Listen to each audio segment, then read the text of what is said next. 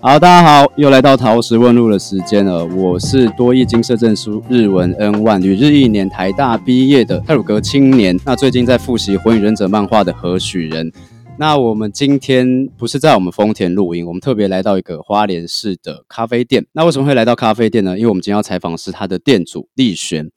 那我先说一个小故事，好，就是我当初第一次来到这个咖啡店的故事。因为台北很多那种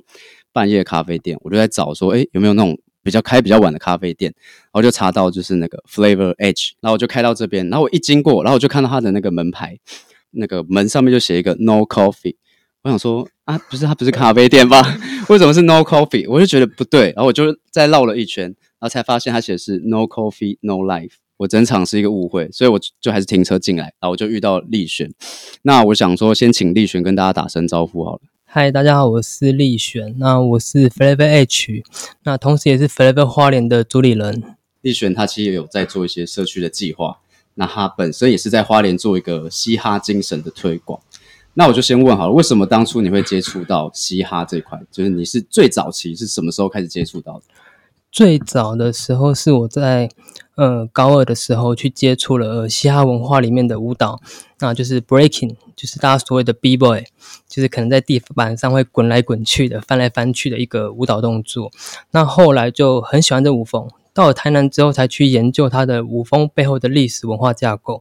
然后才发现，哎，原来跟我们早期在花莲所接触的，呃，嘻哈文化的底蕴是不一样的。早期大家都觉得说，哎，嘻哈是一个很酷的一个态度啊，一种，呃，很傲慢不羁的感觉。可是你去学的那些历史的架构，你会发现它其实跟我们学的东西是不一样的。那同时也是，呃，影视媒体的一个误误传。就是物质的一个方式，因为人们喜欢新三色嘛，所以你们看到 MV 可能都是一些喝酒啊、毒品、那帮派械斗。那其实他们想要传达的核心理念是呃 peace、unity、love and having fun。那他们在国外有做了一些的东西，其实跟我们所学的嘻哈文化其实不一样的。他们会去做一些公益的活动，然后民权运动，然后社区营造，然后公益的义诊，然后去救一些。呃，贫民窟的一些小朋友去教他们读书啊，去跳舞啊，那我觉得这才是最真正的、最绿有的一个呃嘻哈文化的价值。那我也希望在花莲可以分享这件事情。其实嘻哈元素里面有一条法规，它有确定说。你喜欢文化，但是你必须去遵守你在地的一个法规。那台湾它就是不合法，就是不合法。如果你在台湾去做这件事情，你要跟别人说你很嘻哈，我觉得那个是错误的，因为你第一个你就已经抵触了，就是你没有去遵守台湾的法规的这件事情，那也会跟他们的嘻哈的文化的本质是不符合的。所以我就在台湾，第一个你没有本钱去做这件事情，第二个就是。这件事情它不可能会让你得到更多的创作的灵感，至少我是这样觉得的。所以你刚有提到说有嘻哈的法规，有他们在一九包哪几年去了？他们有将呃嘻哈的联合的公约，然后送交到了联合国去了。那这个公约里面有二十四个还是二十五个，包含现在目前的一些 O G 的一些艺人联合签署这份和那个协议，那有送到联合国去了。所以它是被归类为一个正向的文化。那它里面的一些教条我觉得蛮有趣的，其实都跟宗教类似，第一个就是希望你不要去做违法的事情，然后也不要去做一些呃不好的事情，反正都很正向的。那你们可以用嘻哈的东西去做一些社区的公益的活动，去做一些公益的福祉。那可以跟大家介绍一下，你目前有做哪些活动在推这块？呃，我我一开始回到花莲做了第一个活动，其实很单纯，就是我我找几个舞者拿了地垫到了。光电影城就是东大门旁边那个地方，去做了一个公园式的派对。那它其实不是活动的形式，它只是希望让花莲有一个新的练舞的第三空间。那所谓的第三空间，就是不不属于工作室，也不属于说我的环境，就是一个像是台北的呃捷运捷运广场，或者说像是一些呃中山广场之类的空间。那我觉得这样子方式，它可以让很多的人去群聚。有一些连结，你可以借此来认识不一样的人。然后后来发现这种的东西它是有效益的，然后才会去办了第一场的派对。那派对的方式蛮有趣的，就是我们我们很明文的跟大家讲说，我们在现场活动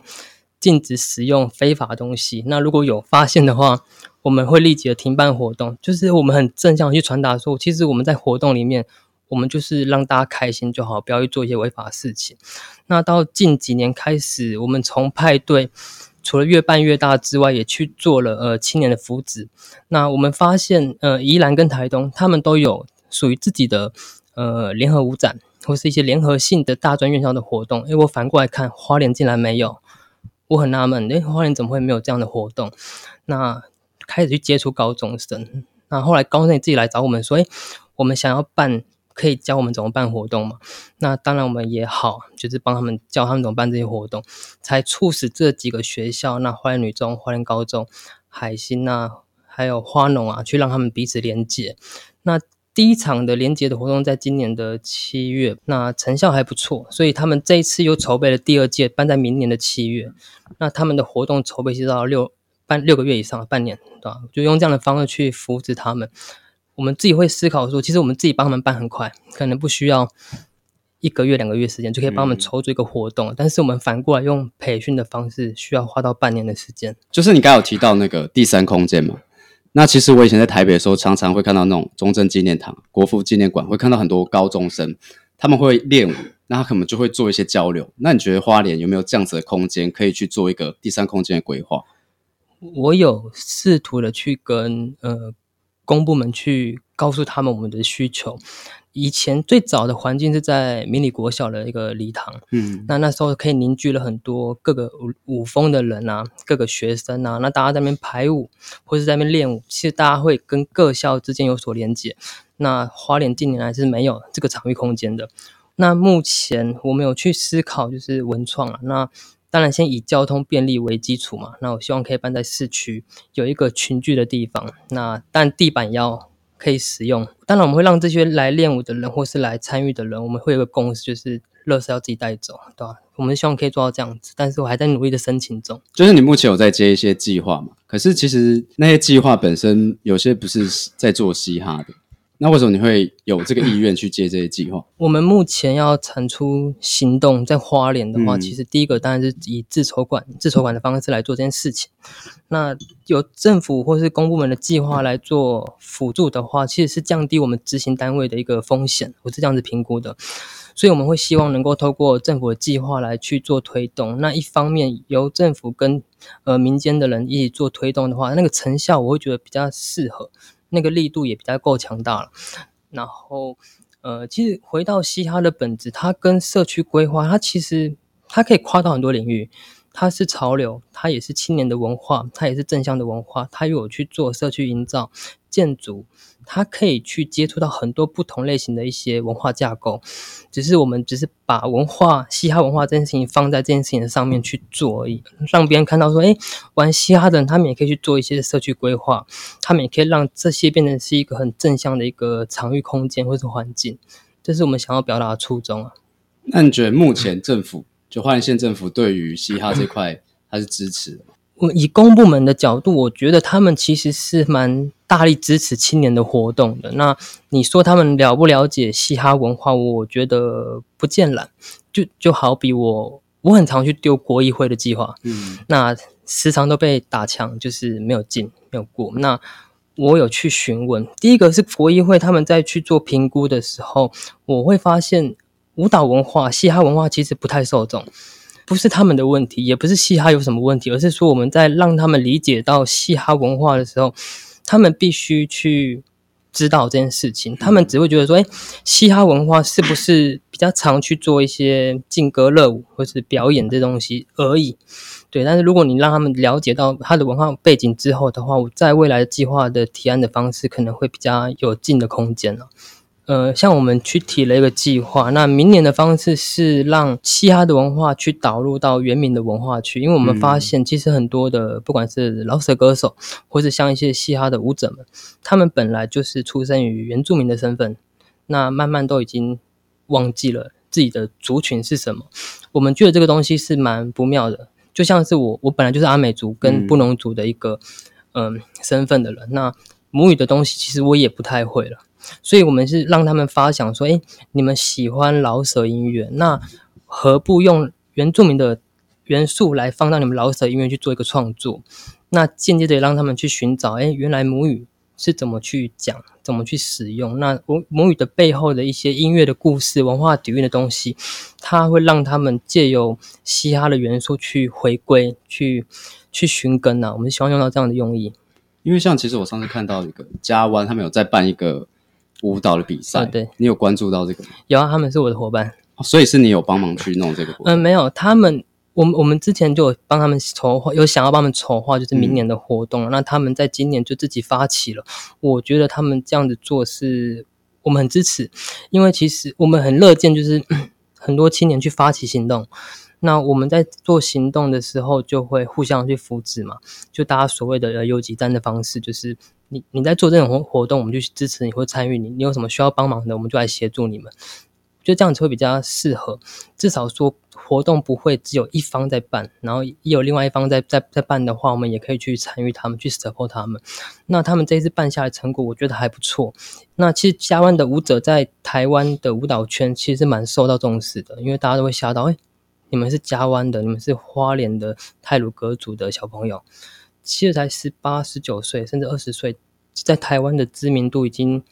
蛮前面的，我觉得蛮厉害的。这个可能会有点偏见啊，但我觉得其实 原住民其实真的在音乐上面跟舞蹈上面可不可否认？我觉得他们真的有一些特质是他们的长处啦。我觉得可能本身在部落环境的耆老们，他们可能会再去做山歌的传唱，造就了他们现在的一个环境背景啊。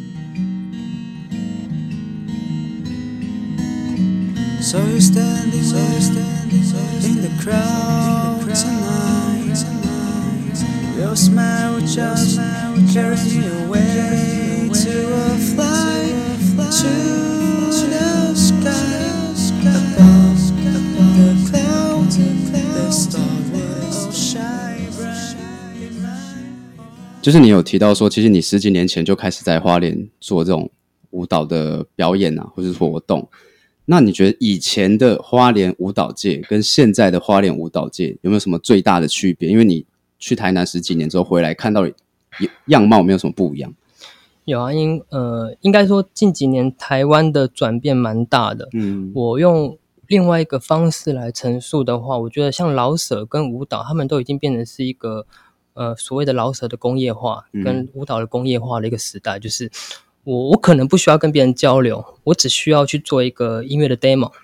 我可能就可以瞬间窜红了。嗯，那这个同时也是影视媒体。资讯发达一个时代必经之路嘛，所以那导致成其实现在很多老舍歌手，甚至于舞者们，他们可能就比较不会常出来去做连结。嗯，像以前的话，可能我今天是花莲高工的，因为我们可以跟花莲高中的热舞社去做一些交流赛，去做增加一些互动，我觉得那个比较有趣啊。你有当过几间的社团指导老师？我有当过花莲高工，还有还有花莲高农，那现在是花莲高中的。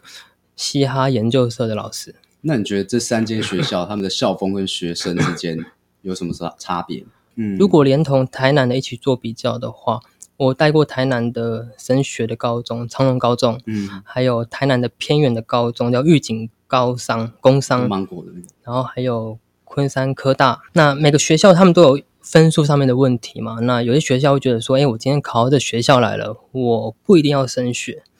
但是我在台南看到学生，他们除了会练舞之外，会喜欢玩文化之外，他们还会很认真读书。这个是我在花莲比较比较少看见的。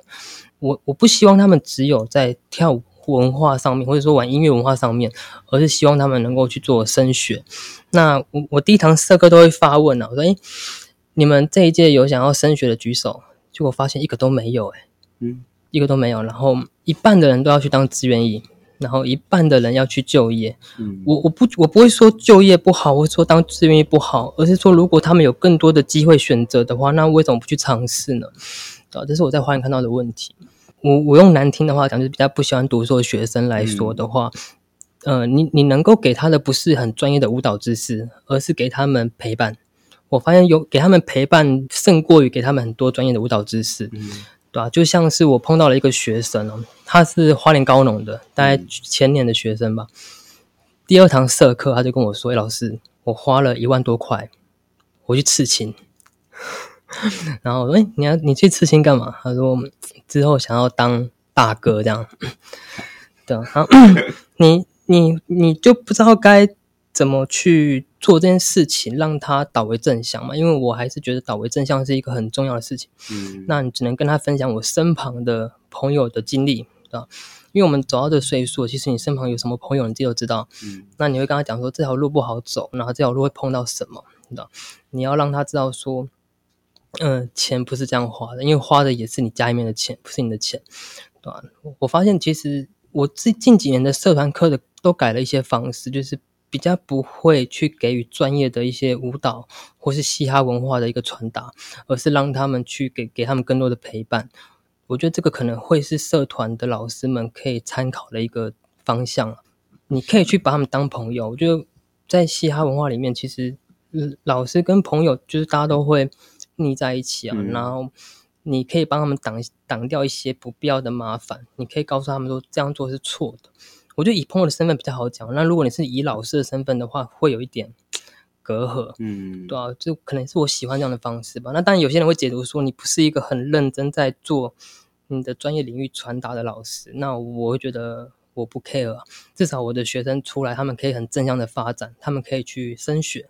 那他们可以去做一些，甚至于他们不跳舞也没有关系，他们可能去玩乐团了，或是打球了。我觉得那个都是一个很正向的发展，那个比较重要。所以他们真的是有因为你的陪伴，所以有一些改变吗？你有看到他们的改变？呃，或多或少还是有，但是我觉得那个可能需要很长的一段时间。你说一两年的陪伴，我觉得可能不太够，嗯对吧、因为一两年你的社团课一学期顶多才六到八堂，嗯对吧、不是每一周都有社团课，我也希望可以课更多课后的去陪伴他们了。有时候我还跟他们去去叫披萨来吃啊什么的，就用这样的方式跟他们相处了。之前可以这样做，但是后来就是我还是要认真在自己的事业上面，嗯就我就会开始慢慢放掉了这些时间，然后也没有这么多的余力去陪伴他们，对吧、我觉得那个自己要拿捏。那其实我们现在来到咖啡店呢、我们可以看到就是咖啡店的摆设，我有看到非常多的像是那个 Bob Marley 或是一些黑胶唱片，然后我还有看到一个墙壁上有一个写故事人，呃，他是一个呃日本的一个书法家，他叫做收亚妹子了。那他目前也是定居在台湾，他是算是世界级的一个嗯书法家。那他刚好来到这边驻店，前年来住两天吧，所以那时候就会在网上号召，让很多人来写书法。嗯那他他蛮特别的，因为我很喜欢他的字体之外，那为什么会写故事人？那跟我的店有关系啦。我店叫做 Flavor H，嗯那 flavor 的意思就是风味，对但是我会把这个风味解读成每个人的经历，因为每个人的经历不同，那可能说你是呃哪里毕业的，或是你经历过什么，它会造就出每一个人不同的风味，对啊，那我觉得这个风味会成就每一个人的不同的故事，所以我觉得每一个人来的都是故事了。然后这些蛮多都是我的收藏啊，对吧、像巴布马利，我很喜欢他的音乐，那他的音乐表达都是一个大爱的世界，我蛮喜欢的理念了、对，但是很多人都会解读成说他是一个不好的人，但我觉得那是他们的解读错误。那你看得到的东西都是我自己做的啦，除了一些硬体的，像是沙发，连这个吧台桌也是我自己做的。像那两个画，它是台湾最早期的一个涂鸦师傅，叫做吕学渊呢、他目前在台南画的。那你觉得这间店你最喜欢的一个摆设是什么？最喜欢的哦，其实我每个都喜欢的，因为我会时不时的去改变摆放的地方，嗯对吧、那大家都会觉得赶快下班，但我不会，我很喜欢没事有事就待在我的店里面，对吧、我觉得这个店就好像自己的经历一样，我从台南回来，那我把台南的东西也是复制到花莲来做，然后把我所喜好的东西都放在这店里面去了。为什么这么多黑胶？因为我以前是当 DJ，哦，对我在台南当当了 DJ，那我以前也有放一些黑胶的音乐，后来回到花莲之后，我就把机器卖掉了，有点后悔，还是要把它买回来，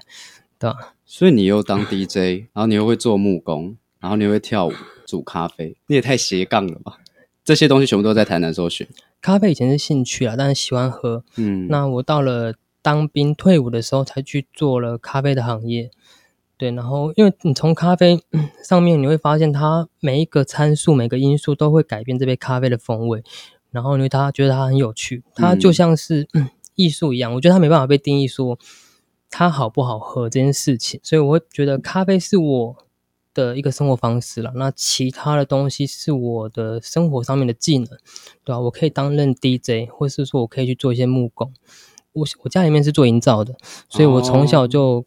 看到他们在做一些东西，所以我自己也喜欢去打造成我想要做的样子。那你刚才提到故事人，那你有没有听过觉得最奇怪的故事？就是客人跟你分享他自己发生很奇怪的故事。之前还蛮喜欢看到客人就是回来这边结束完回去之后打了卡，就他们会说他们得到了很多想法。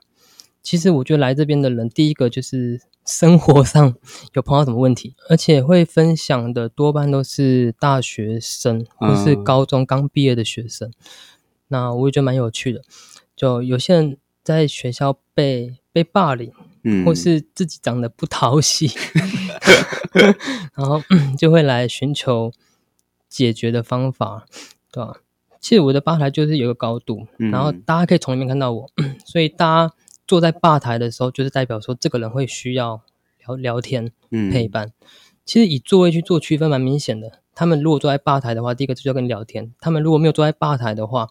他们可能有自己的事情要做，对吧？那通常坐在吧台的都会有一些，一个人的话都有一些问题，一个人都都会有一些问题。有一次有碰到一个女生，她两点下午两点开，她就坐在这边哭，哭到晚上七点，这蛮有趣的啊、就是然后后来才去问，知道哦，刚分手，可是蛮开心的是，她隔了两天，她就带她男朋友来，然啊后，又和好，做复合了，也很常看到就是对一对来的情侣，那下一次来就可能就只剩下一个，对吧、就是有些学生他们来了，然后结果下一秒他就不在这世界上了，然后也是看过这种事情。这真正发生过。东华的之前有一个学生他在外岛嘛，嗯，对那个新闻，然后我我后来都不知道，只是看到脸书上面怎么有他这件事情，然后当下我也忘记他是谁了，然后只后来想起来，哦，他是我店里面的客人，然后因为他骑了一台很酷的一个老车，嗯我很喜欢老车，所以那时候我跟那个那个女生聊一下，然后然后才发现说，哦原来出事也是他，对吧、就是当下就是觉得有点错愕了，蛮错愕的。而且其实立璇是真的还蛮会聊天的一个老板，我觉得大家如果有空的话，真的可以来咖啡店陪跟他聊天。那我想问一个，就是其实你前阵子有办一个嘻哈交流的活动，你用这个活动吸引了蛮多观光人口的。对呃，我我在华联办活动，呃，三年到四年多了。嗯那当然，前面的东西我们都会做修后续的修正嘛，问题有有错的话就会修正它。我们发现花莲的观光体质啊，那它是一个蛮重要的一件事情。很少人会因为活动来来到花莲，我我相信不管是哪个歌星也是啦，就是嗯。我不太会为了歌星来飞到花莲来去去听这件事情，但是他们可以来花莲来观光，来花莲呃度假放松，所以这一次我们的活动的设计就是我们让外县市的人来到花莲，他们不仅可以参与活动之外，我们也帮你们找好了民宿，也帮你们去美好的民宿啦。那甚至于你们想要去呃赏金啊、泛舟啊，还是什么的，我们都可以帮你们找。嗯对，那同时间也是我用我目前身旁的资源去做这些串联，那成效还不错，所以我们明年应该也会沿用这样的方式。那其实你刚刚有讲到观光，然后我之前听你讲过，就是你觉得观光补贴嘛，你不是觉得很不爽吗？就是你觉得花莲干嘛还要再补贴这件事？这个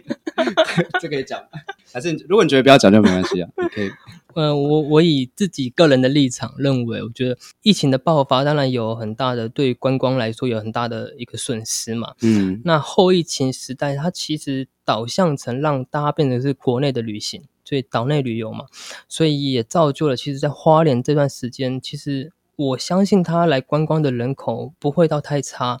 我我觉得他必须要很明确的规范整个补助的制度了。嗯，那当然，政府去补助观光产业，我觉得没有问题，只是说补助的方式跟办法，那在资格上面的筛选上面，那我我相信政府也是因为烫手山芋嘛，就是刚好碰到这件事情，那第一时间大家求好心切，想要去补助这些呃我们所谓的灾户嘛，就是碰到疫情的损失的一些民众嘛，嗯那政府可以去思考说，哎，他们是否有遭受到波及，就是疫疫情的关系有没有受到这么严重的一个打击的状态？我觉得他是可以去评估的。那评估，我觉得他不能以以单月或是单季来做评估，我觉得他可能以呃这一年、这一两年的一个平均的方式去评估，说，哎，他可能真的疫情让他严重的遭受到打击。那这样的类型，他需要协助啊，用协助来去做比喻，因为他们需要协助。那协助的方式，如果只是单纯去补助他们的一个金额的话，我觉得这个有点不太适合。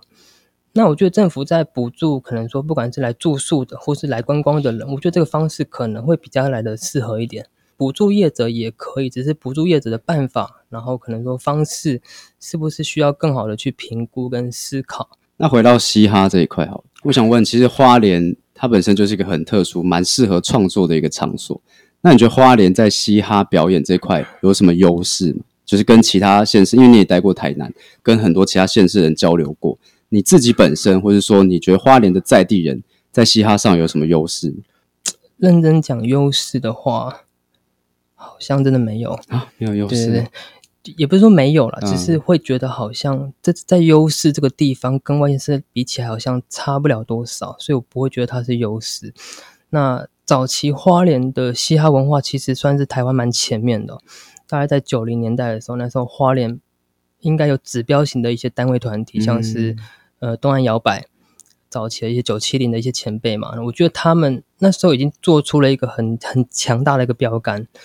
是吧？我们也是向他们去学习效仿啊，我们也希望可以让花莲近几年的方式可以回到早期的那个年代，大家可以因为跳舞可以聚在一起。那时候他们蛮厉害的，他们串联了台东、宜兰，整个宜花东的人都到花莲来去做这个东南摇摆派对，对吧？我们也希望可以让现在的小朋友、年轻人可以回到早期的那种参与感。但现在要做这个是蛮困难的，因为花莲的舞蹈工作室是派系蛮严重，我听说过这件事情。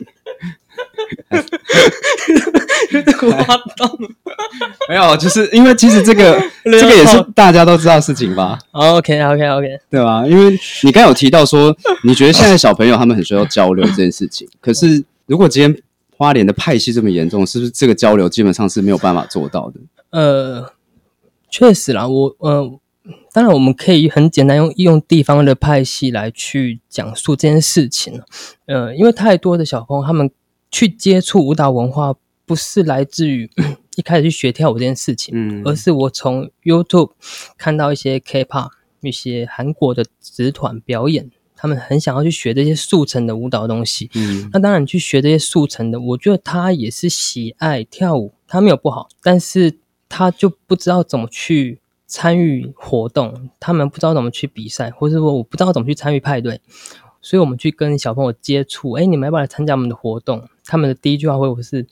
参加你们活动是找我们表演吗？那多少的费用这样子？其实我我相信全台湾状态都差不多，但是花莲的状态可能会比较严重。但是最重要的是要先去建立整个商业市场的圈子的一个价格。我觉得价格是一个很重要的问题。那这个问题其实我有去问过八斗喜了，你也问过秋野芒？那我觉得市场价格在花莲是很难被定义的。他们会选择我花了五六百块去吃一份很好的晚餐。但是他们不会花了五六百块去看一个很棒的戏。我会认为花莲的艺术的阶段在萌芽。讲要收钱这件事情，因为其实你现在有在弄一些计划，那不是说很多计划他们说不能收钱。那你自己觉得这个地方要怎么有什么好要检讨的？这个有点我怕讲会太深，因为这个东西它其实有牵扯到公部门的补助的办法。那我发现每个地方的补助的办法它都不太一样。以自筹款跟补助款，它补助的比例是有一定的一个金额趴数的，你不可能是全额。那我们的作风也是希望我们要保留一个庞大的自筹款，因为我觉得一个活动它必须经过商业实测。如果你们政府是直接卡掉我们的一个款项的话，那我可以做公益的活动，就是完全是 for free 的免费的活动，那我没有问题。可是你们今天呃补助的趴数可能就落在二十趴、三十趴。剩下的七八十趴是属于我们单位的自筹款情况之下，我们势必去售票。嗯，对。那我们也会纳闷说，哎，有了补助，但是却不能去做售票行为。那我我们在倒贴钱嘛。对啊，我们上一场活动其实就是这样子。上一场活动后来在一些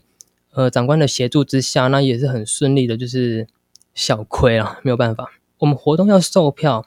甚至于一个公演、一个表演、一个剧场，它势必要售票的话，那这些补助的办法，它是否能够明文的去规定说怎么去执行会比较适合？嗯，那你自己有没有一个比较长期或是宏大的目标，就是花莲嘻哈未来能够发展成什么样子？我我只是希望在未来，嗯可能说五年、十年后，我还是可以去参与地方性的活动了。嗯我不希。望说我们自己活动停掉了，或者说后继无人了。那你觉得你会想回台南吗？会啊，我觉得还是会有想回去的念头。嗯，那当然，回去的方式就不会是以定居的方式，可能说我今天可以在那边产出活动，嗯对吧、我会希望那边会有一个资格赛，那边的冠军可以来到花莲。这可能是明年想要做的一个方式，就是以全台湾做串联。嗯，我可以找四到五个点，然后让他们的冠军来到花莲来做个表演。因为像你现在自己在做创业，那如果你面对那种现在想要创业的年轻人，你有没有给他什么建议？呃，陆陆续续以来，在开店之后，其实蛮多的大学生都会来问我，嗯那我我会跟他们说，我的店跟我的方式不不适合让你们去做参考值。一方面是，呃，就像是你们了解到我我做了很多事情，那这些事情都是我的部分的获利的来源，所以我不是就 focus 在一间咖啡馆上面，嗯对吧、那如果你们要学经营咖啡这件事情的话，我都会去推荐别人的店，我都是推荐别人的店。那有时候大家都会说他们想要开咖啡馆，我觉得咖啡馆它是一个梦想，但它同时也是一个噩梦的开始，对吧、它当然可以很理想，就是你去经营的一间咖啡馆，你可以在你的店里面做你想要做的事情，你可以去卖你想要卖的咖啡，但是你要碰到的是第一个有没有客群。那在花莲这个空间，其实早午餐店、咖啡馆这么多，嗯你要如何在这个商业市场里面找到一个属于自己的路？这个需要很长的一段时间，他没有办法说，我今天做这件事情，他一定会成功。资金，资金不是一个开店他所要担心的事情，而是你你这些钱丢下去之后，它能不能让你有个回收，或是能能够让你养活自己？其实我蛮常跟外县市的人讲说，花莲它很适合开店。消费环境，它很适合让大家来做一个创业的行为，因为我会觉得它的风险会比外县市来的低一点。如果今天在花莲的话，你可以用最低配的一个餐车，那对我来说它也是创业，或是以市集做摆摊，那它也可以做一个市场实测，不用花到那么庞大的经费来去做这件事情。那当然以开店来说，在花莲开店，但租金可能不会像台北来的这么高，但是也要去评估啦，就一个月三万块在花莲算高。你的消费的对象能不能让你维持一个月三万多块，不含原物料还有水电嗯的情况下，你要维生，